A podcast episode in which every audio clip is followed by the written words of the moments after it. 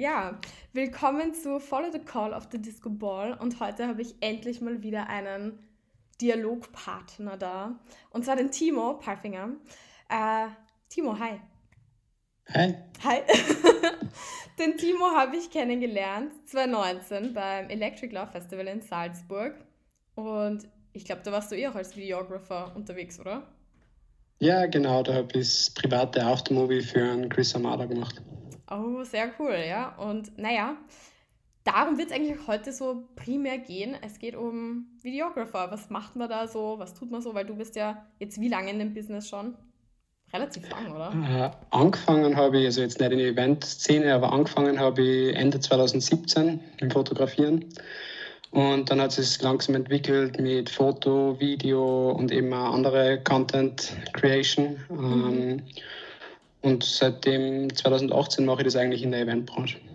Ja, crazy stuff. Und wie bist du da eigentlich so reingekommen? Also ich meine, geht das easy? Muss man sich da voll reinhängen? Und ich weiß nicht, rennst du am Festival rum und gibst Karten her? Oder was macht man da so? oder wie macht man das? Ähm, ja, ist eine ganz lustige Geschichte. Mein, meinen ersten Auftrag habe ich, hab ich bekommen von der Dominique Chardin. Mhm. Ähm, da war ich bei Salvatore Ganacci im Empire in Salzburg am Fortgehen und bin mit einem relativ guten Pegel schon mal zum DJ-Pult hingestartet. Und Herrlich. ich war eben quasi, ähm, dass ein bisschen die Stimmung einheizt schon dort. Und dann hat eben Salvatore Ganacci gespielt und ich habe eigentlich dann versucht, irgendwie zu ihr durchzudringen, dass ich mit ihr rede und ja. eben irgendwie in ähm, Auftrag komme. Und dann bin ich hin und ich natürlich in meinen Pegel ja, gefragt natürlich, ey, kann ich mal für die filmen? Ja, sicher, hast nächste Woche Zeit, hat sie dann gesagt. Ja.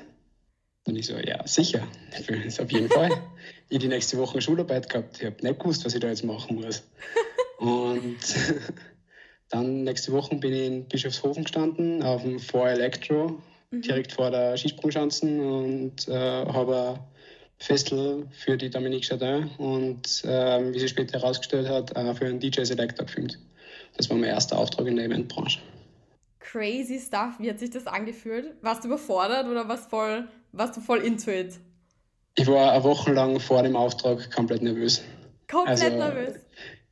Ich habe mir diverse YouTube-Tutorials angeschaut, ähm, wie ja. filmt man ein Event hat mir genau nichts gebracht und habe dann gemerkt, man muss einfach auf sein Gefühl hören und schauen, was ist dann am besten dort und ja, schauen, was, was sagt einem selbst zu und dann sieht man eh, wie es wird. Mhm.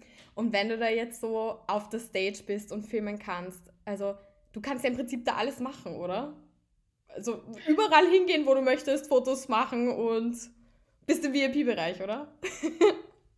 Ja, ich meine, manche Leute stellen, stellen sich im Backstage-Bereich so cool und klasse vor und da geht es nur mehr Party ab wie vor der Bühne. Stimmt eigentlich nicht wirklich.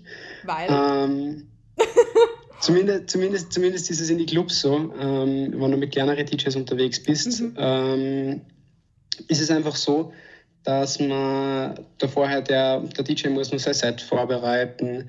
Du schaust selber, dass du deine Kamerazeig parat mhm. hast und dass alles ready ist fürs Filmen dann.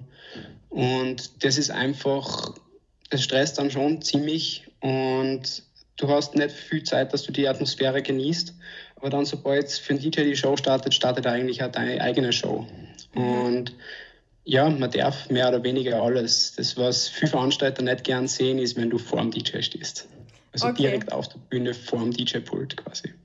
Also ganz Und wichtig für die, die, für die Zuhörer, No-Go, nicht, nicht vorne stehen. Okay. Also das geht gar nicht sozusagen. Das ist okay. Genau. Aber das, da, haben, da haben sie teilweise sehr mhm. viele Probleme, habe ich gesehen, am Electric Love, dass Videographer und, und mhm. Fotografen auch ähm, sie direkt vor die DJ ste stellen und somit mhm. den Sicht, die Sicht von den Leuten blockieren. Okay. Ja.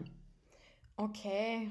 Not, also ja, es gibt wahrscheinlich viel zu beachten und so. Und ich glaube, es ist auch wahrscheinlich so ein Lernprozess. Also ich meine, ich glaube, man kriegt dann, wie du eh gesagt hast, auch so ein Gefühl und vielleicht auch ein Gefühl für den Artist. Also Hast du da auch so ein bisschen gebraucht für deine DJs, die du begleitest, dass du so ein bisschen checkst, okay, sie sind jetzt nervös, ich lasse sie mal in Ruhe oder besprichst du vielleicht mit ihnen vorher auch, was du machst? Also wie, wie klappt das so? Ja, also es ist schon wichtig, dass man mal am Anfang weiß, bevor man zu der Show hingeht, ähm, was will der DJ als, als Produkt nachher von, von mir als, mhm. als Video. Und wenn ich weiß, okay, er will einen 15-Sekunden-Clip, der was sie nach der Reihe in, in einem Loop dreht auf Instagram dann, dann fühle ich mich natürlich anders, wie wenn ich ähm, jetzt ein anderthalb Minuten Video machen müsste. Mhm. Für Electric Love mit mehreren DJs zum Beispiel. Und das ist halt dann schon wichtig, dass man da ungefähr weiß, wie man machen muss, weil 15 Sekunden kannst du viel schneller schneiden mhm. wie ein anderthalb Minuten Video. Mhm. Und da redet man dann vorab, bevor man meist bei der Location ist, schon mit den DJs, wenn nicht sogar schon Wochen vorher so, hey, was willst du von mir? Ähm, was brauchst du? Ja. Und ja, genau, das legt man dann da fest und dann mhm. vor, der, vor dem Auftritt merkst du schon eben, es werden sehr viele Leute, also sehr viel für Artists, werden dann auch nochmal nervös Mhm. Und da lass es dann einfach in Ruhe und gibst dann einfach das Gefühl, sie müssen sich bei dir um nichts kümmern und genauso soll es ja sein, dass sie sich um nichts kümmern müssen. Mhm. Würdest du dann auch so sagen, dass dein Beruf sozusagen auch sehr viel Psychologie irgendwie so ein bisschen beinhaltet, also auch so ein bisschen Menschenkenntnis, ein bisschen checken, wie die Lage ist? Ja, man muss eindeutig wissen, wie der DJ, wie es dem DJ geht, vor und nach dem Auftritt und man muss mhm. auch verstehen, ähm, wie geht man damit um? Weil es ist jetzt nicht cool, wenn du dann direkt nach der Show, wo der komplett fertig ist, meistens, weil er anderthalb Stunden da herumkupft ist, ähm, ja. da kannst du nicht hingehen und sagen, hey, schaut's aus von vorne, sondern der braucht ein bisschen Zeit zum Runterkommen mhm. und dann kannst du langsam mal anfangen, so, hey, wie geht's da, wie war die Show?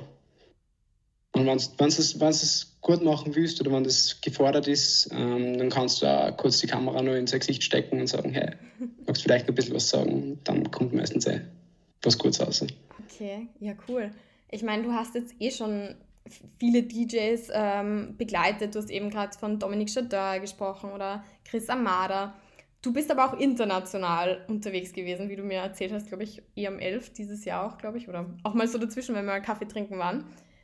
Was war da so die coolste Erinnerung oder was, also wen hast du zum Beispiel da begleitet?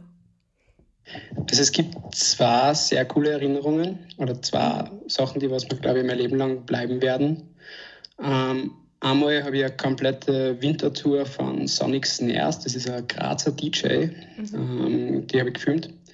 Und da habe ich den kompletten Winter hindurch begleitet, unter anderem auch in, in Amsterdam.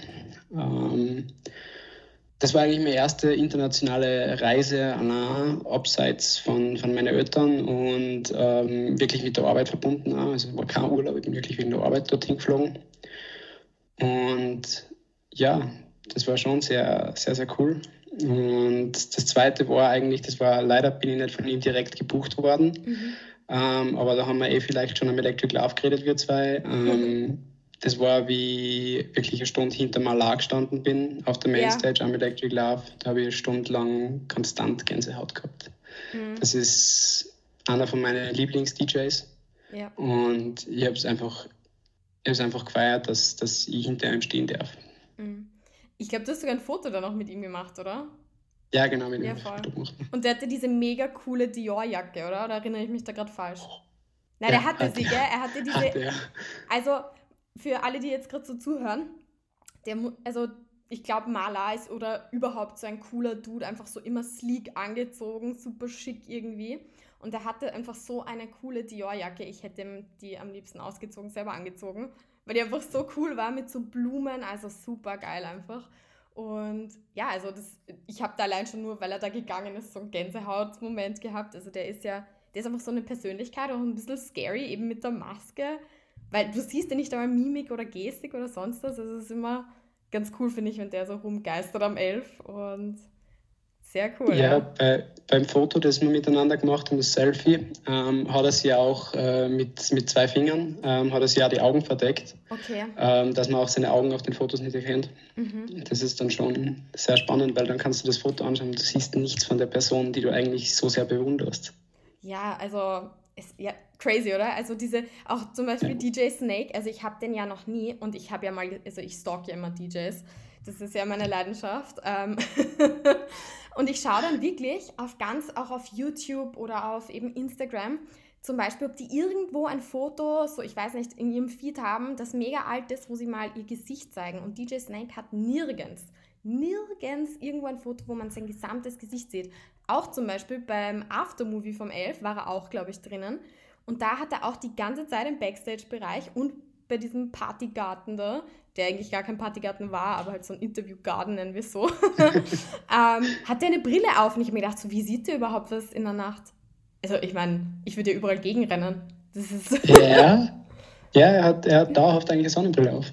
Also die ganze Stimmt. Zeit. Und ja, beim Maler, ich finde ich auch, das habe ich jetzt gar nicht so im Kopf gehabt, dass er noch so die Augen verdeckt hat. Ja. Ja, ich meine, privat, ich verstehe es eh, es ist Privatsphäre und ich glaube, wenn man selber auch in der also Position ist, würde man wahrscheinlich auch gerne haben, dass nicht jeder so vor einem steht und knipst und du bist halt voll expositioniert. Was mich aber auch zur nächsten Frage eigentlich bringt, weil du begleitest ja dann die DJs im Prinzip so auf ihrer Reise und machst Fotos von ihnen. Wie ist das da so mit Privatsphäre? Ähm, fotografierst, fotografierst du sie überall oder machst du das bewusst wirklich nur, wenn du auf der Stage bist mit ihnen? Wie, wie läuft das da so? Also bei größeren DJs ist es schon wichtig, dass man die Privatsphäre respektiert. Mhm. Die haben so viel öffentliches Leben, das ist mhm. einfach da ist es nicht angebracht, wenn du dann im Hotel die Kamera auspackst oder so. Mhm. Ähm, wenn man jetzt aber, ein guter Freund von mir ist auch DJ, es ist der Gravis, das ist aus mhm. Oberösterreich. Ähm, und mit dem bin ich eigentlich nur zum Spaß unterwegs. Also da habe ich wirklich einfach ja. brutal viel äh, Spaß mit ihm. Mhm. Und da läuft dauerhaft irgendeine Kamera mit, weil man das dann einfach im Privatleben so lustig verwenden kann, das Ganze. Aber wenn er sagt, hey, tu die Kamera weg, oder wenn der DJ sagt, tu die Kamera weg, dann tut man die Kamera weg. Also. Mhm. Ja, also ich, ist aber auch gerechtfertigt meines Erachtens. Also das ist auch einfach Privatsphäre, finde ich auch ganz, ganz wichtig.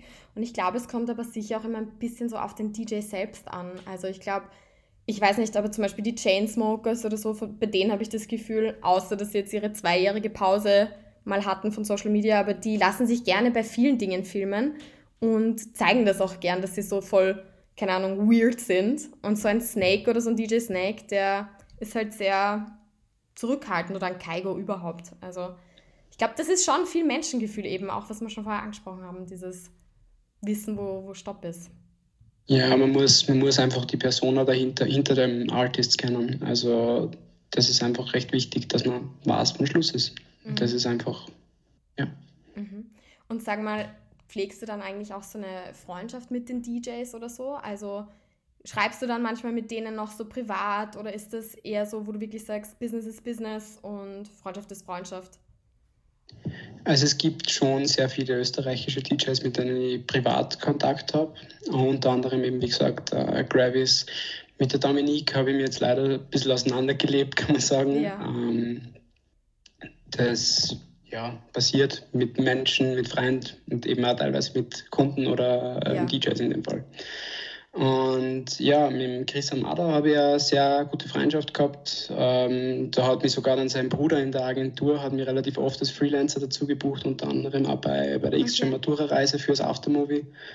Mhm. Ähm, ja, und einer von, von sage jetzt mal, die engsten DJs, die was ich jetzt im Bereich äh, da kenne, ähm, ist der Felice und mit ja. dem das ist der Big Buddy in Salzburg. Das ist super, mit ihm zu reden immer wieder. Und er hat da viele gute Inputs. Er selber hat eine Agentur. Ähm, da gibt es ja oft Sparings oder sowas in die mhm. Richtung. Ähm, und bei größeren Projekten, wie zum Beispiel beim Video von Atomic Nordic, habe ich sie begleitet als Behind-the-Scenes-Fotograf oder sowas. Mhm. Ja, übrigens, Shoutout an Felice, weil der hat erst gerade Geburtstag. Also clap, clap, clap. Ja, ja. Alles ja, Gute, ja. Felice. Alles Gute. Und ähm, ja, apropos, weil du gesagt hast, so auch Feedback und so. Wie wichtig ist es für dich, dass du regelmäßig Feedback bekommst, also um dich zu verbessern? Ähm, wie schaut das aus? Oder sagst du so, brauche ich eigentlich nicht so?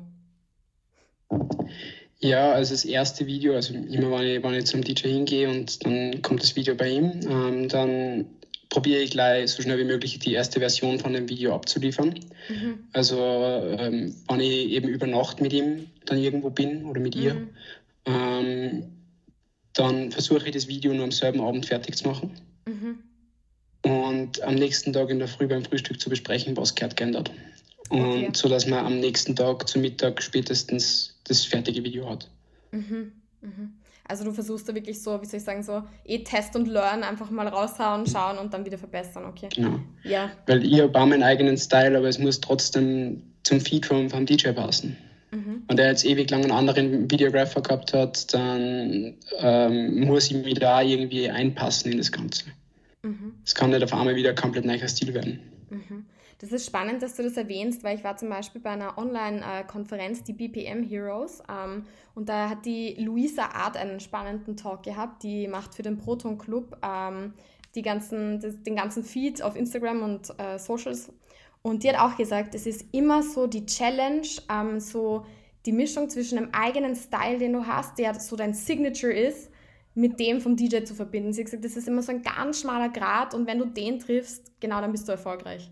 Kannst du da so irgendwie so zustimmen oder? Ja, da kann ich absolut zustimmen. Also mehr brauche ich da nicht wirklich dazu sagen, aber das ist wirklich, das stimmt genauso. Sehr gut, also auch Shoutout an Luisa.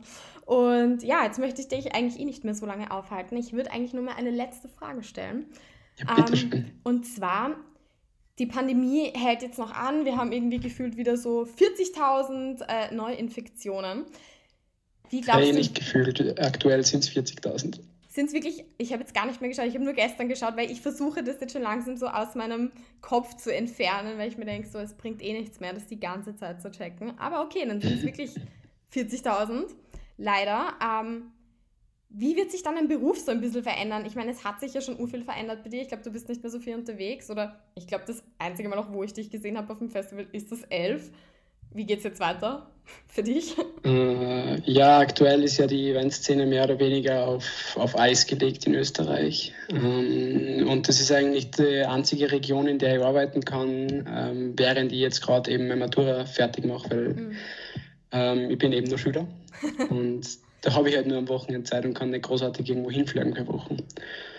Ähm, ja, ich habe mich jetzt gerade viel mehr in äh, Richtung Mode spezialisiert, ähm, viel mehr Corporate-Sachen gemacht und mhm. äh, schwenke jetzt auch mit äh, mehreren Kollegen, ähm, probieren wir gerade eben eine Agentur ins Leben zu rufen, die was sehr im Full-Service orientiert ähm, und da eben Social Media, Video, Foto, Grafiken, alles Mögliche macht für einen Kunden. Der muss nur mehr zu uns kommen und mhm genau das schauen wir eigentlich gerade, dass wir irgendwie auf die, Beine, auf die Beine stellen und ja, das funktioniert zurzeit ganz gut. Also hoffen wir mal, dass das weiterhin so gut läuft und wir jetzt trotzdem in die Events weiterhin reintigern können, weil das ist meine absolute Lieblingsbeschäftigung.